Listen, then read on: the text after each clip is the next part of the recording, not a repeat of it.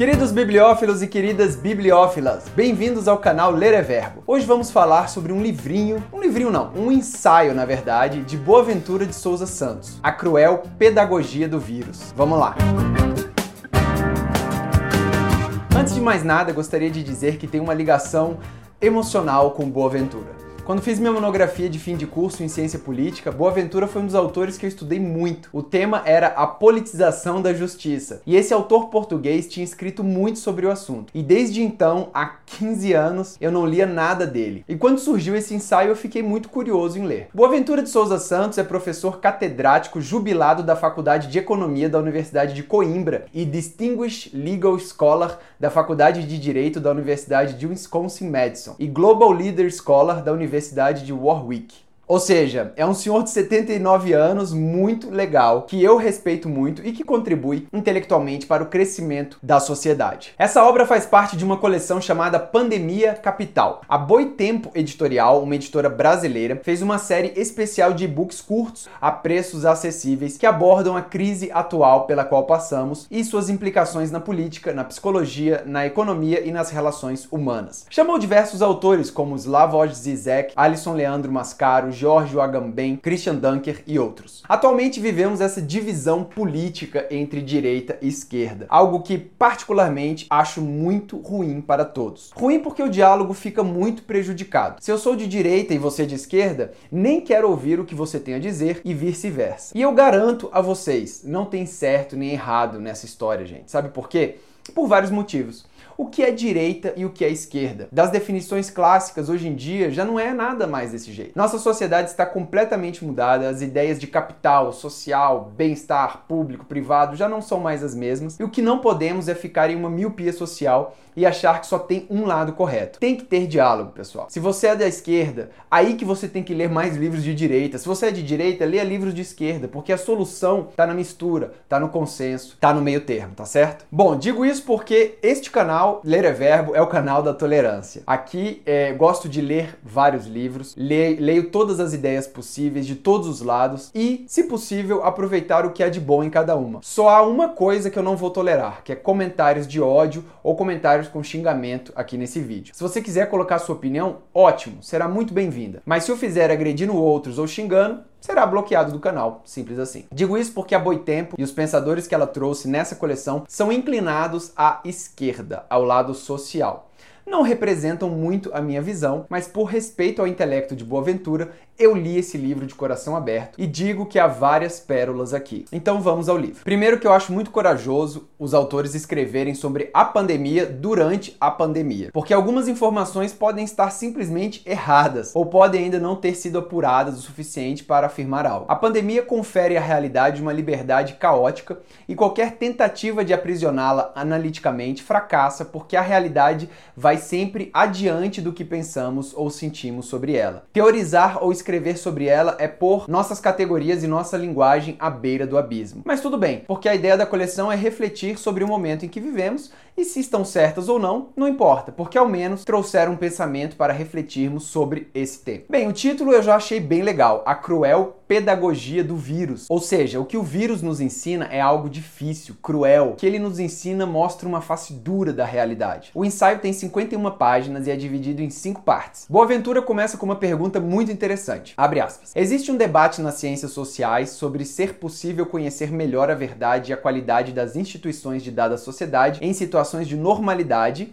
de funcionamento corrente ou em situações excepcionais de crise. Talvez os dois tipos de situação sejam igualmente indutores de conhecimento, mas certamente nos permitem conhecer ou ressaltar coisas diferentes. Que potenciais conhecimentos decorrem da pandemia do coronavírus? Aí ele vem com um conceito genial chamado anormalidade da exceção. Ele afirma que vivemos em tempos de crise, uma crise eterna que se chama economia. Porque a palavra crise deveria evocar um estado passageiro, algo que vem e passa. Tanto que o dicionário assim a define: estado passageiro episódio desgastante ou fase de transição. Mas o que vemos em nossa sociedade é que nos adaptamos à lógica do setor financeiro. E o setor financeiro vive sempre em crise. É uma crise que não passa. E se parar para pensar, é isso mesmo. Quando você assiste ao jornal, é uma eterna agonia, porque o jornalista sempre fala com uma voz grave de que algo urgente e calamitoso está acontecendo e ninguém faz nada a respeito. Mesmo notícias simples são levadas ao campo político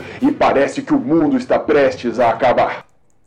É ou não é? É a crise do setor imobiliário, é a crise do petróleo, é a crise do câmbio, é a crise da crise. A crise virou a nossa normalidade. E o vírus, que deveria ser uma crise, é a normalidade da exceção. O capitalismo atual tem um grande desafio. E isso não foi só o Boaventura que está falando, não. Yuval Noah Harari também escreveu isso em seu livro 21 lições para o século 21. Não existe outro modelo razoável no horizonte político fora o capitalismo. Antigamente existia o comunismo versus o capitalismo. Hoje não temos o capitalismo em todos os lugares, de formas diferentes, óbvio, mas todos sendo regidos pelas regras do mercado financeiro, produção e consumo. E isso é um problema para nós que nunca estamos satisfeitos com nada e um problema para o planeta, que não vai aguentar muito tempo nesse ritmo. Uma coisa que gosto no Boaventura é que ele é muito denso. Cada parágrafo dá para fazer um vídeo e não vou conseguir falar sobre todo o livro aqui, apenas os pontos mais interessantes ou que me chamaram mais atenção. Por isso sugiro a você que o leia. Link para compra aqui na descrição e é bem baratinho. Beleza? Então temos essa sociedade regida pelos mercados, uma sociedade capitalista que na China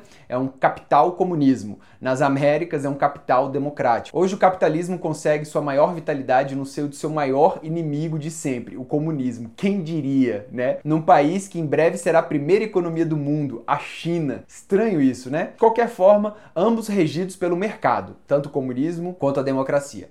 Aí vem um vírus. O que o mercado faz para proteger você? O capitalismo é capaz de cuidar da sociedade? E qual tipo de governo está mais apto para cuidar do bem-estar da população durante a pandemia? Porque com a pandemia os mercados também sofrem. E agora? O governo fica entre a cruz e a espada. Deve cuidar do mercado ou deve cuidar da população? O livro, no capítulo 3, A Sul da Quarentena, diz sobre os países de terceiro mundo, basicamente. Ele não usa essa expressão terceiro mundo, mas é basicamente isso que ele fala. É, não é um terceiro mundo de continentes, mas terceiro mundo dentro de sociedades. Você vai entender daqui a pouco. E ele diz que existem doenças mais letais que o corona que assolam continentes inteiros e ninguém faz nada. Por exemplo, dá uma olhada no site que está aqui na descrição que chama World ou meters.info. Esse site traz números de várias paradas que está acontecendo no mundo. Por exemplo, você sabia que hoje nós somos 7 bilhões 792 milhões 205 mil e 230 pessoas no mundo? Quantos livros novos foram publicados este ano até agora? 1.244.332. E aí também tem vários dados e os dados sobre saúde. Por exemplo, a malária este ano já matou 455.401 pessoas. E o corona já matou este ano 452.225 pessoas. Ou seja, mais pessoas morreram de malária do que corona este ano. E qual a situação da mídia para falar da malária? Por que ela ainda existe? Porque ela está sul da quarentena. As pessoas morrem de malária na África e não na Europa e nos Estados Unidos. Então, o que é estar sul da quarentena? São os estratos sociais que mais sofrem com a doença: os trabalhadores de rua, os informais, os autônomos, as mulheres, os sem-teto, a periferia, a favela, os campos de refugiado, as populações deslocadas e pessoas com deficiência, os idosos. A lista dos que estão a sul da quarentena está longe de ser exaustiva. E quais são as lições que Boaventura tira de tudo isso? Bem, algumas. O tempo político e midiático condiciona o modo como a sociedade contemporânea se apercebe dos riscos que corre. Esse modo pode não ser fatal. As crises graves e agudas, cuja letalidade é muito grande, muito rápida, mobilizam a mídia e os poderes políticos e conduzem a medidas que, no melhor dos casos, resolvem as consequências da crise mas não afetam suas causas. Pelo contrário, as crises graves, mas de progressão lenta, tendem a passar despercebidas, mesmo quando sua letalidade é exponencialmente maior, que é o que acontece com a malária ou o que acontece com o meio ambiente. Como é uma crise lenta, o tempo que ela tem na mídia e na, no interesse político é muito pequeno e a gente não faz nada a respeito, e aí a gente vai tentar combater uma crise em vez de combater a causa. Enquanto modelo social, o capitalismo não tem futuro. Em particular, sua versão atualmente vigente, o neoliberalismo, combinado com o domínio do capital financeiro, está social e politicamente desacreditada em face da tragédia a que conduziu a sociedade global e cujas consequências são, neste momento de crise humanitária global, mais evidentes que nunca. O capitalismo poderá subsistir como um dos modelos econômicos de produção, distribuição e consumo, mas não como único e muito menos como que dita a lógica de ação do Estado e da sociedade. No atual momento de choque, as instituições financeiras internacionais, tipo FMI, Banco Mundial, os bancos centrais, Banco Central Europeu, incitam os países a se endividarem, mais do que já estão endividados, para arcar com os gastos de emergência e ainda lhe permitem alargar os prazos de pagamento. Após a crise, os governos estarão mais endividados e a crise financeira vai se abater com mais força até vir outra crise e a roda começar novamente. E o que fazer? Qual a solução disso tudo?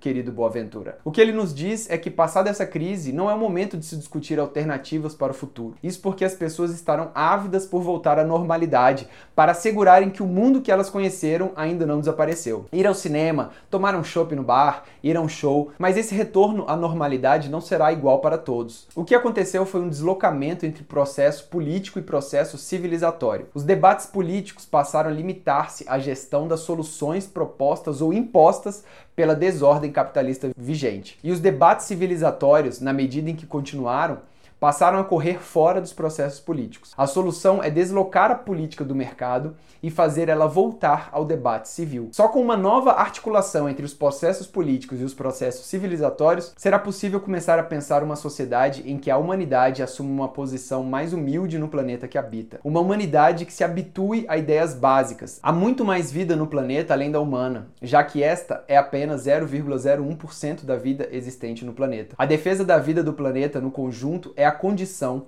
para a continuação da humanidade. A nova articulação pressupõe uma viragem epistemológica, cultural e ideológica que sustente as soluções políticas, econômicas e sociais que garantam a continuidade da vida humana digna no planeta. Essa viragem tem múltiplas implicações.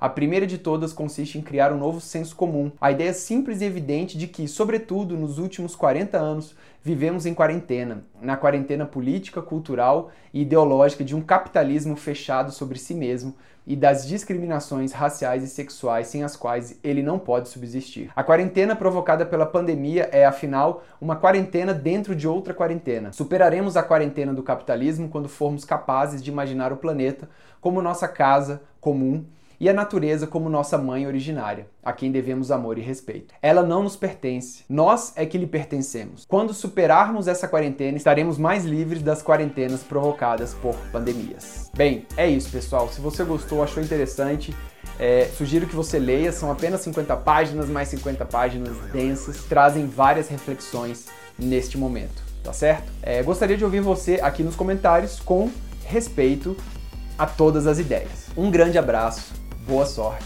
e até a próxima. Valeu!